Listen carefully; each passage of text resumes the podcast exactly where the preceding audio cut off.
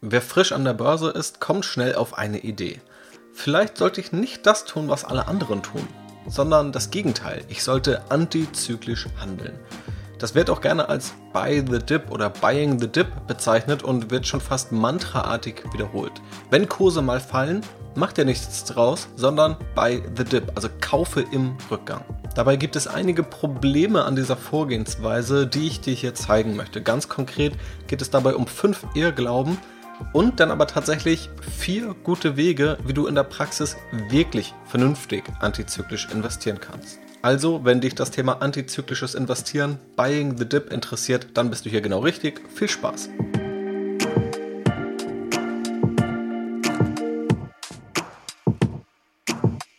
Ich selbst bin ja ein langfristiger Anleger und auch ich sage ja immer wieder, Risiko und Schwankungen sind normal und wird es auch in Zukunft geben.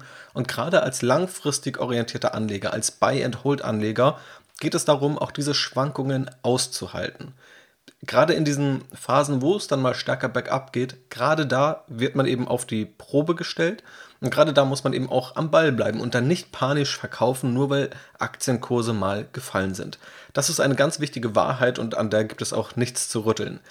Nun kann man aber auch noch aktiver vorgehen und sagen, wenn es mal zu Rückgängen kommt, dann nutzt man diese aktiv. Man kauft immer dann nach, wenn es, so scheint es zumindest, günstiger wird, wenn also Kurse fallen. Und erstmal ist auch an dieser Vorgehensweise nichts per se falsch, aber dieser Kult, der um diese Buy-the-Dip-Strategie entsteht, wonach womöglich in alles investiert wird, was gefallen ist, der ist dann doch an einigen Enden problematisch. Deshalb starten wir mal mit den fünf Irrglauben und auch Mythen, die es hier rund um dieses günstige Nachkaufen gibt. Punkt Nummer eins: Auf Charts sieht alles einfach aus. Im Rückblick, wenn wir also jetzt auf die Vergangenheit schauen und jeder Aktienchart, jeder Kursverlauf bildet ja einfach nur die Vergangenheit ab, da sind wir alle Star-Investoren und eigentlich wussten wir doch schon, was passieren würde. Also auch da gibt es irgendwie Phänomene oder auch Untersuchungen, die zeigen, dass wir im Nachhinein immer unsere eigenen Fähigkeiten überschätzen. Es sieht alles so einfach aus, wenn wir uns Chartbilder angucken und ein paar Linien reinzeichnen und sagen, naja gut, wenn man jetzt diesen Crash verpasst hätte, und danach die Aufwärtsphase mitgenommen hätte, dann wäre die Rendite so und so viel besser. Das Ganze sieht einfach aus, ist in der Praxis aber enorm schwierig. Bei Prognosen, und das gilt gerade an den Finanzmärkten, zeigt sich, dass die Trefferwahrscheinlichkeiten ziemlich unterirdisch sind. Und im Rückblick sehen dann Dinge oft logisch und naheliegend aus. Also beispielsweise die Dotcom-Blase rund um die Jahrtausendwende als Internetunternehmen überbewertet waren oder die Finanzmarktkrise. Heute kann jeder ganz logisch erklären, warum es damals zu dieser Krise kommen musste. Aber davor hat sie kaum jemand kommen sehen. Und das gilt für fast jede Krise, die man in der Vergangenheit so gesehen hat. Im Rückblick ist also alles einfach zu erklären, in der Situation selbst ist es aber oftmals unklar und auch unintuitiv, was jetzt womöglich passieren wird. Und antizyklisches Investieren hat das große Problem, dass es auf Charts eben super aussieht dann einzusteigen, wenn der Kurs gefallen ist. Die Gewinneraktien immer dann nachkaufen, wenn sie gefallen sind. Also wenn man sich heute die Aktiencharts anschaut von Apple, von Alphabet, von Microsoft, von Facebook und sich dann einfach nur sagt, naja, das sind ja Gewinnerunternehmen und wenn man die immer dann nachkauft, wenn sie gefallen sind, kann das ja nur gut sein. Aber damals war eben gar nicht so klar, dass genau diese Unternehmen dann auch langfristig die Gewinnerunternehmen sein werden. Und das kann man dann auch die Jahre oder um die Jahrtausendwende spielen. Wenn man auf die Aktienunternehmen schaut, die damals die 10, 20 größten waren, da sind vielleicht noch ein bis zwei Aktienunternehmen, unter anderem Microsoft, heute auf dieser Liste, die anderen aber nicht mehr. Das Ganze sind jetzt im Grunde zwei Problematiken. Zum einen sieht es in der Theorie so einfach aus, in der Praxis musst du aber dann investieren, wenn womöglich sonst keiner investieren möchte. Also in der Finanzmarktkrise 2008, 2009, das sieht auf dem Chart sehr einfach aus, dort zu investieren und sehr naheliegend. Aber genau dann reinzugehen, vielleicht auch mit einem Großteil des Geldes, das fühlt sich ziemlich falsch an und jeder wird dir wahrscheinlich davon abraten, zumindest die Leute, die dann wenig Ahnung von der Börse haben. Oder ein jüngstes Ereignis ist die Corona-Pandemie, die dann im März 2020 auch an der Börse richtig angekommen ist. Und da hat es sich nicht gut angefühlt, in einem Umfeld, wo fast jeden Tag dann auf einmal Börsenkurse zwischen 3 und 5 Prozent oder auch mal mehr, also über 10 Prozent an einem Tag verloren haben, dort dann reinzugehen und vielleicht zu wissen, dass morgen dann vielleicht die Kurse schon wieder 10% niedriger stehen. Und genau in solchem Umfeld ist es enorm schwer und auch psychologisch schwer reinzugehen. Und auf den Charts sieht man eben nicht diese ganze psychologische Komponente. Und der andere Punkt ist eben der Survivorship Bias. Also wir sehen immer nur die, die überlebt haben und nicht die, die nicht überlebt haben. Also in diesem Gewinneraktienbeispiel wissen wir ja heute, wer die Gewinner sind. Wir wussten es aber früher nicht. Und heute können wir sagen, naja klar, es war doch offensichtlich, dass diese Aktienunternehmen so groß waren. Aber vielleicht hätten wir das vor zehn Jahren bei ganz vielen anderen Unternehmen ebenso gesagt, die jetzt untergegangen sind, die wir einfach gar nicht mehr sehen. Und eben, weil wir sie nicht mehr sehen, spricht man auch von dem Survivorship Bias, also dem Überlebensirrtum. Wir fokussieren uns immer nur auf die, die es geschafft haben. Ähnlich wie wenn man sagen würde, es ist ein Erfolgsgarant, wenn man die Uni abbricht, denn Bill Gates und Mark Zuckerberg haben es gemacht und sind dadurch Milliardäre geworden. Wir sehen nicht all die, bei denen es nicht geklappt hat. Oder irgendwelche Musikstars, die sagen, du musst nur an deinen Traum glauben und dann klappt es, bei mir hat es auch geklappt. Auch hier sehen wir nicht die ganzen, bei denen es nicht geklappt hat. All das ist das Survivorship Bias und den gibt es genauso auch bei Aktien und wenn man von Gewinneraktien spricht und sich vorstellt, immer nur die Gewinneraktien nachzukaufen, wenn sie mal Rücksätze haben. Irrglaube Nummer zwei, du wirst nie den perfekten Zeitpunkt treffen. Es gibt an der Börse und gerade in der Finanzindustrie ist das beliebt sogenannte Backtests, also Rückrechnungen von bestimmten Strategien. Und diese Backtests fördern oftmals scheinbar hervorragende Strategien zutage. So, und im ganz naiven Vorgehen könntest du dir jetzt auch Kursverläufe anschauen, sei es von Aktien oder von ganzen Aktienmärkten, beispielsweise dem DAX, und kalkulierst, wie viel Rendite du erzielt hättest, wenn du beispielsweise am Tiefpunkt des Crashs 2008 investiert hättest. Oder wiederum andere verkaufen dir irgendwelche Absicherungsstrategien mit dem Argument, wie stark der Crash 2008 war und wie gut du ihn hättest vermeiden können, setzen dann aber dabei voraus, genau den Höchstpunkt und dann den Tiefspunkt fast tagesgenau zu treffen. Das heißt, selbst wenn man jetzt vielleicht diese groben Trends erkennt, diese großen Tendenzen, wenn man vielleicht der Meinung ist, man könne vorher erkennen, wann es mal zu einem Crash kommt und wann es bergauf geht, und dann macht man diese Rückrechnungen und oftmals werden da eben die bestmöglichen Tage genommen für deine jeweilige Strategie, was völlig unrealistisch ist. In der Praxis, selbst wenn du womöglich weißt, okay, wir stecken jetzt in einer Krise oder hier kommt eine Krise, dann kann es sein, dass du kaufst und dann geht es nochmal 20% bergab. Oder du versuchst am Höchstpunkt zu verkaufen und verkaufst dann zu früh und dann 10% unter dem Hoch oder eben zu spät. Von mir ist dann wieder 10 oder 15% unter dem Höchstpunkt dieses Market Timing, also in dieser Extreme zu verfallen, das ist sowieso ja wenig ratsam. Das schaffen wirklich die wenigsten, damit systematisch Geld zu verdienen. Aber generell, wenn sich solche antizyklischen Strategien überlegt werden, die dann auch oftmals auf Backtests beruhen, wo man also in die Vergangenheit schaut und überlegt, was wäre, wenn ich diese Zeitpunkte so treffe, die sind immer relativ unrealistisch, weil es nie dazu führen wird, dass du Höchstpunkte und Tiefspunkte wirklich als solche und tagesgenau identifizieren wirst. Ähnliches gilt auch bei anderen Regeln. Wenn du sagst, ich investiere immer dann, wenn ein bestimmter Indikator mir dies oder jenes sagt. Auch über Börsenindikatoren habe ich ja kürzlich hier im Podcast ausführlicher gesprochen. Dann ist es relativ unrealistisch anzunehmen und das machen Backtests oftmals, dass genau dann quasi in der Minute oder der Stunde oder von mir aus an dem Tag, wo der Indikator umschwingt, dass du genau dann auch agierst. Aber vielleicht machst du das gar nicht in der Praxis. Also vielleicht merkst du es erst ein paar Tage später. So, und allein dadurch bekommst du ja schon wieder Verschiebungen in deine Backtests rein. Also, wenn wir überhaupt über antizyklische Strategien nachdenken und über solche Rückrechnungen, dann darf man nie vergessen, dass man nie den perfekten Zeitpunkt treffen wird.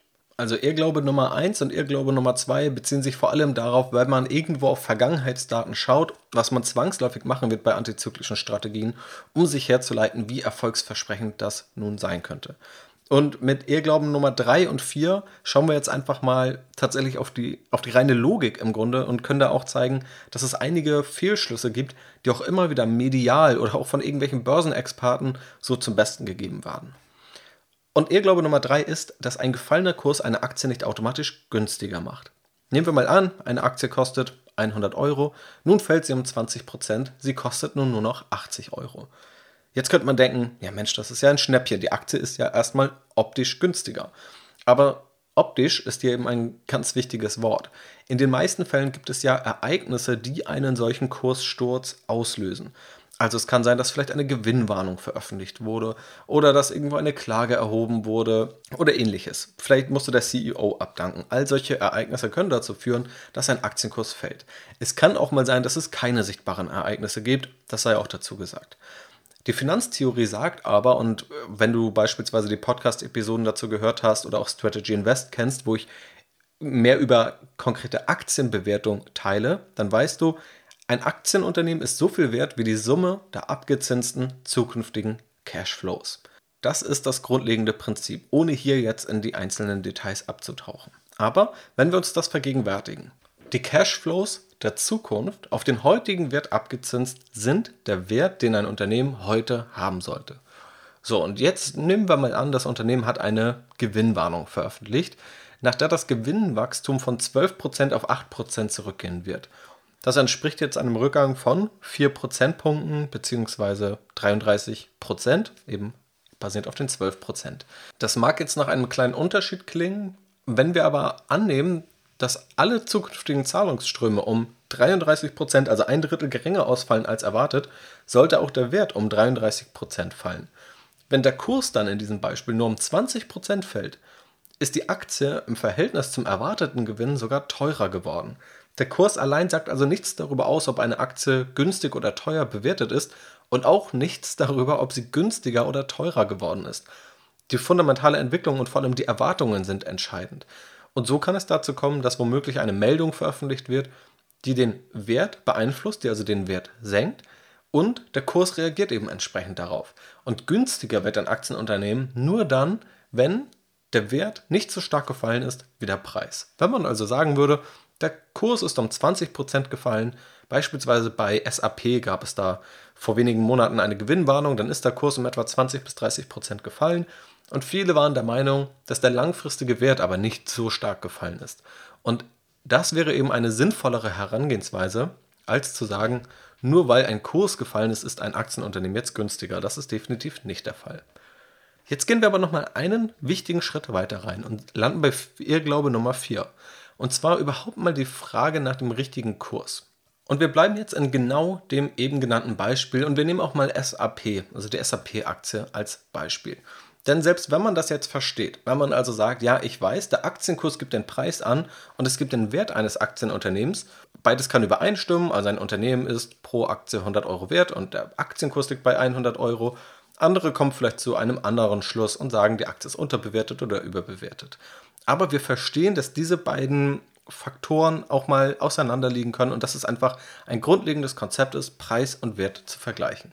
Jetzt fällt die Aktie, wir nehmen die SAP-Aktie um 20%, der antizyklische Anleger schaut sich die Ursachen an und kommt zu dem Schluss, vor sechs Monaten stand die Aktie bei 100 Euro, nun wurde die Gewinnwarnung bekannt gegeben und die Aktie ist um 20% gefallen. Die Reaktion halte ich für übertrieben. In meinen Augen ist der Wert des Unternehmens nicht um 20% gefallen. Ich kaufe.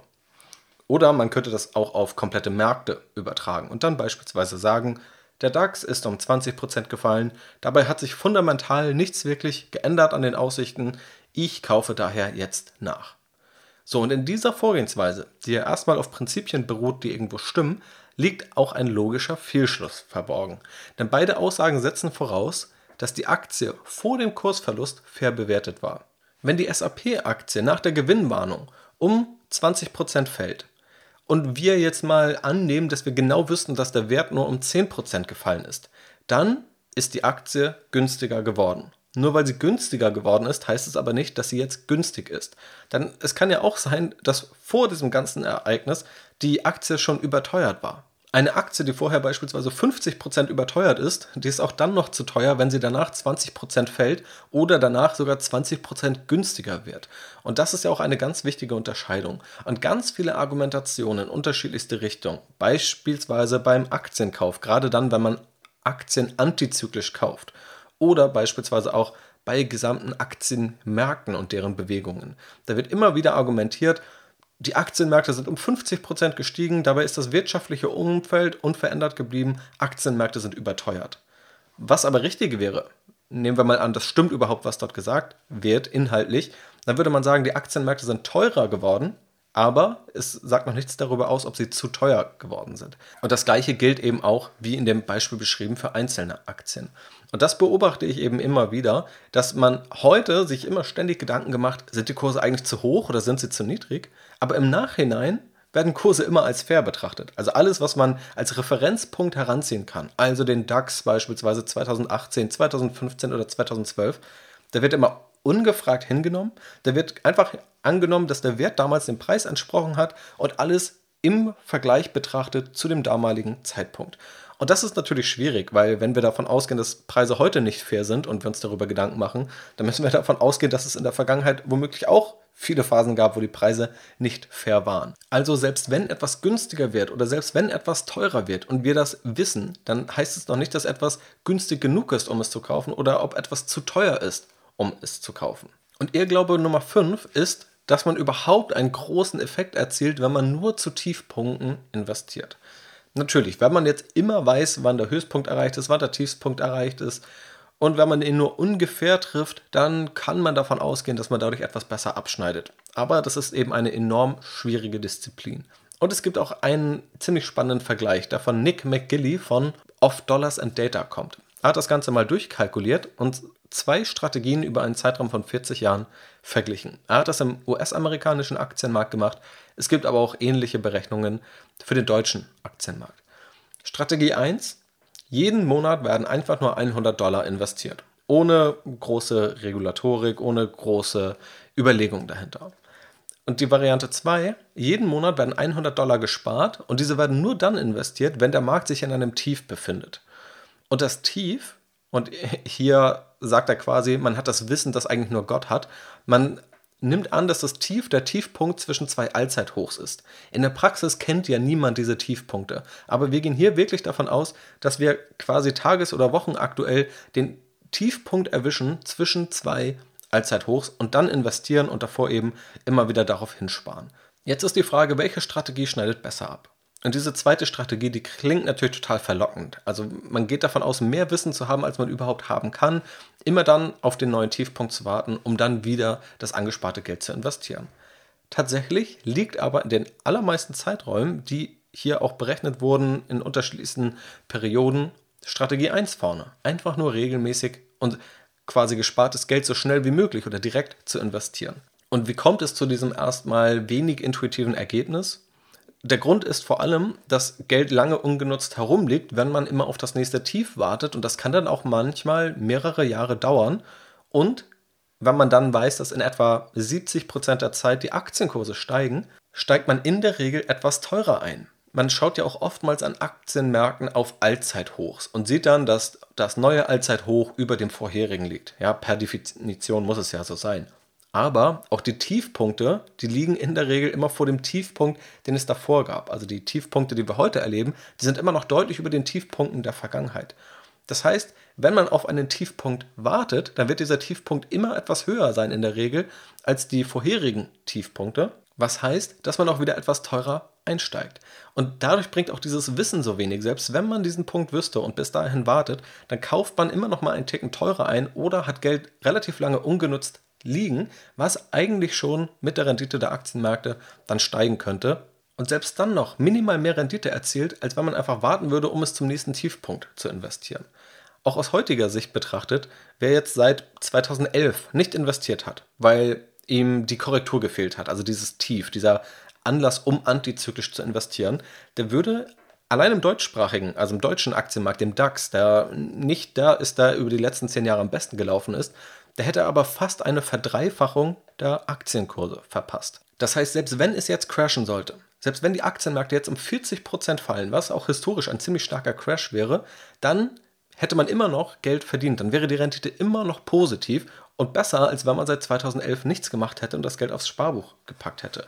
Und wer dann heute neu einsteigt, wenn die Kurse 30, 40 Prozent fallen, der kauft immer noch teurer, als hätte er einfach ganz regelmäßig und ohne große Regeln und Tamtam 2011, 2012, 2013 und so weiter gekauft. Und wenn man so etwas sieht und versteht und sich die Kalkulation anschaut, dann sieht man auch, wie wenig Nutzen es oftmals bringt, selbst wenn man es schafft, in dieser Disziplin sehr gut zu werden im Vergleich zu einfach regelmäßigem Investieren als Beispiel.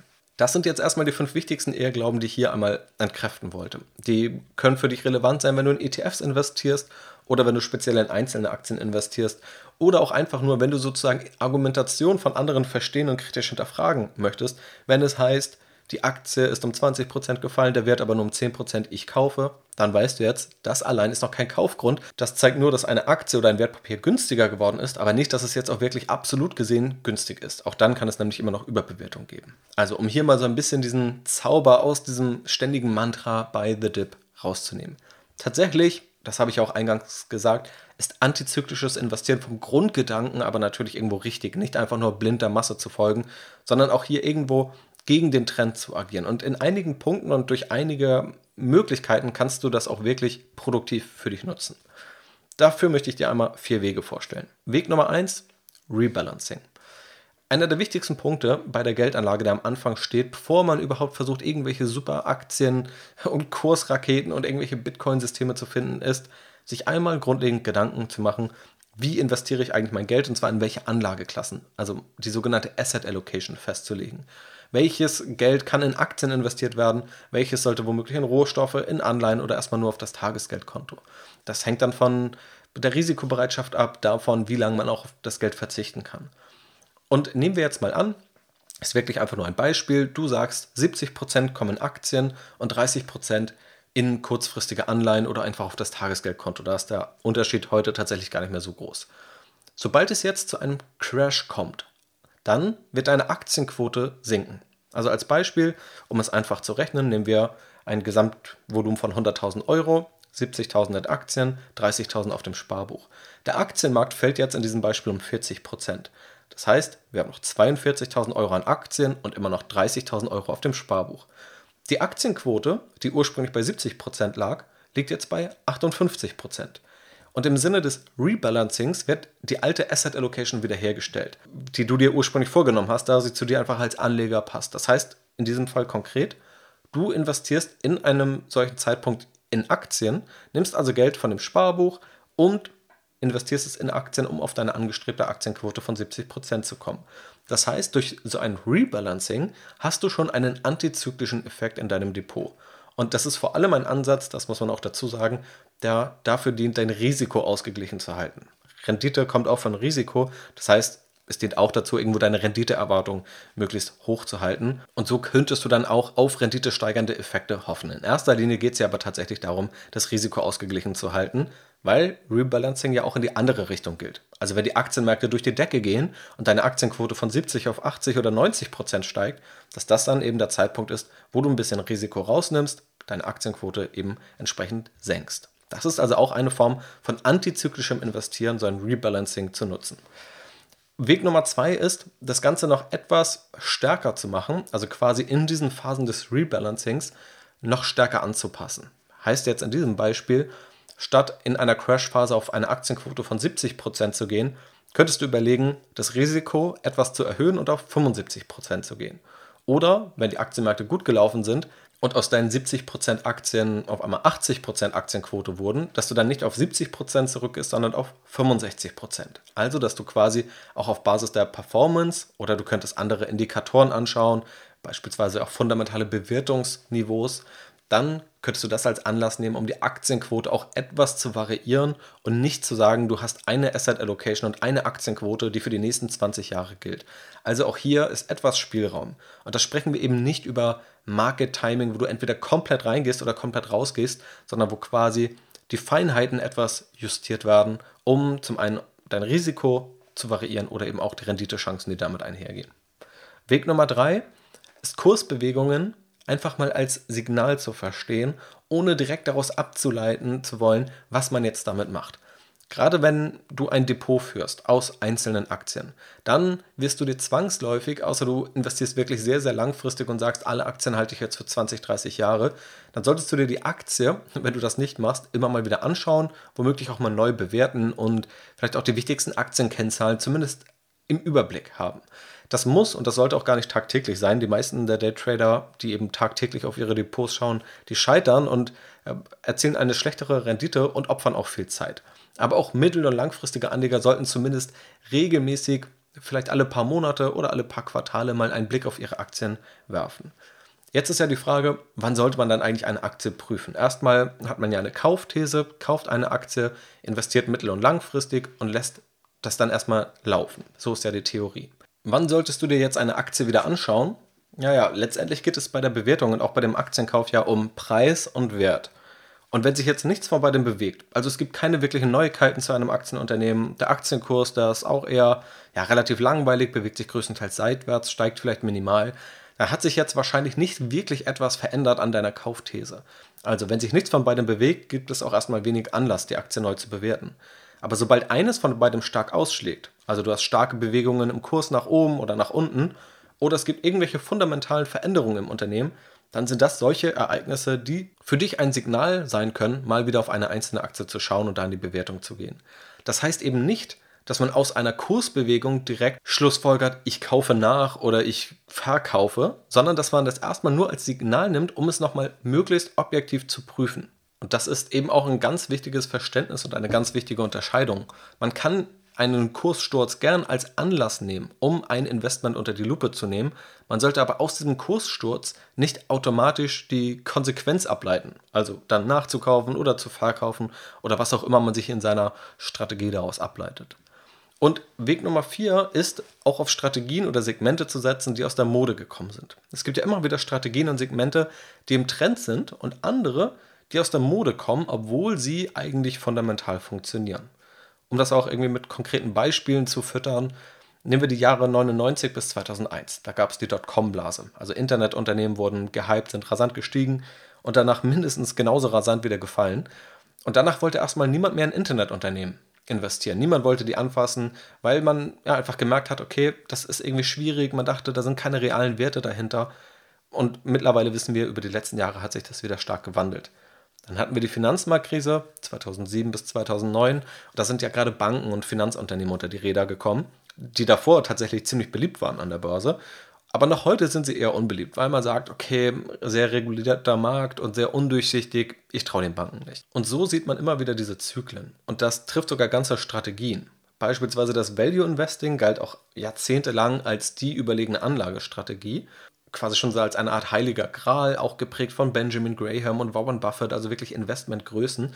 Und über die letzten zehn Jahre ist es ziemlich aus der Mode gekommen und hat auch eher enttäuschende Renditen geliefert. Beziehungsweise, wenn man jetzt eine Kausalität draus macht, gab es wahrscheinlich erstmal die schlechten Renditen und dadurch ist es mittlerweile aus der Mode gekommen.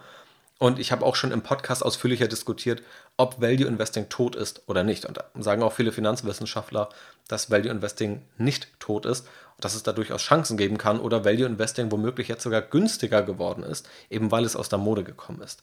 Und auch das ist ein antizyklisches Vorgehen, was ja durchaus valide ist. Also sich irgendwo Segmente rauszusuchen oder womöglich Strategien, was natürlich immer mit einem gewissen Risiko einhergeht. Also da gibt es jetzt keine Garantien, damit jetzt in Zukunft eine Outperformance zu erzielen, aber es kann da durchaus Ansätze geben, die sich dann für langfristige und auch geduldige oder auch in einigen Fällen sehr geduldige Anleger auszahlen können. Und das war Weg Nummer 4. Also als Fazit und nochmal als kurze Zusammenfassung, was wir hier besprochen haben. Antizyklisch zu investieren ist für langfristige Anleger sicherlich eine bessere Strategie als zyklisch zu investieren und einfach nur blind irgendwelche Trends nachzukaufen. Aber auch nur blind in alles zu investieren, was gefallen ist, ist jetzt nicht wirklich besser. Also wenn es um antizyklisches Investieren geht, dann geht es da um kluge Ansätze, die eben wirklich sinnvoll antizyklisch investieren und wo man einfach verstehen muss, was funktioniert und was nicht und wo es einfach auch logische Fehlschlüsse oder auch ja, psychologische, psychologisch bedingte Irrtümer gibt, denen man nicht erliegen sollte. Nochmal kurz zusammengefasst die fünf Irrglauben. Nummer eins, was man verstehen muss, auf Charts sieht alles einfach aus. Nummer zwei, du wirst nie den perfekten Zeitpunkt treffen. Nummer drei, ein gefallener Kurs macht eine Aktie nicht automatisch günstiger. Nummer 4, selbst wenn ein Kurs günstiger geworden ist, heißt es nicht, dass er auch günstig ist. Und Nummer 5, nur zu Tiefpunkten zu investieren, ist keine überlegene Strategie. Was sind jetzt die vier besseren Wege? Zum einen das Rebalancing, ein weiterer Weg ist die Aktienquote taktisch etwas zu variieren, eben im geringen Maße und nicht ins komplette Market Timing zu verfallen. Nummer drei, Kursbewegungen einfach erstmal als Signal zu verstehen und als Anlass für eine Prüfung, eine Neubewertung einer Aktie beispielsweise zu verstehen und nicht direkt die Konsequenz aus der Kursbewegung abzuleiten.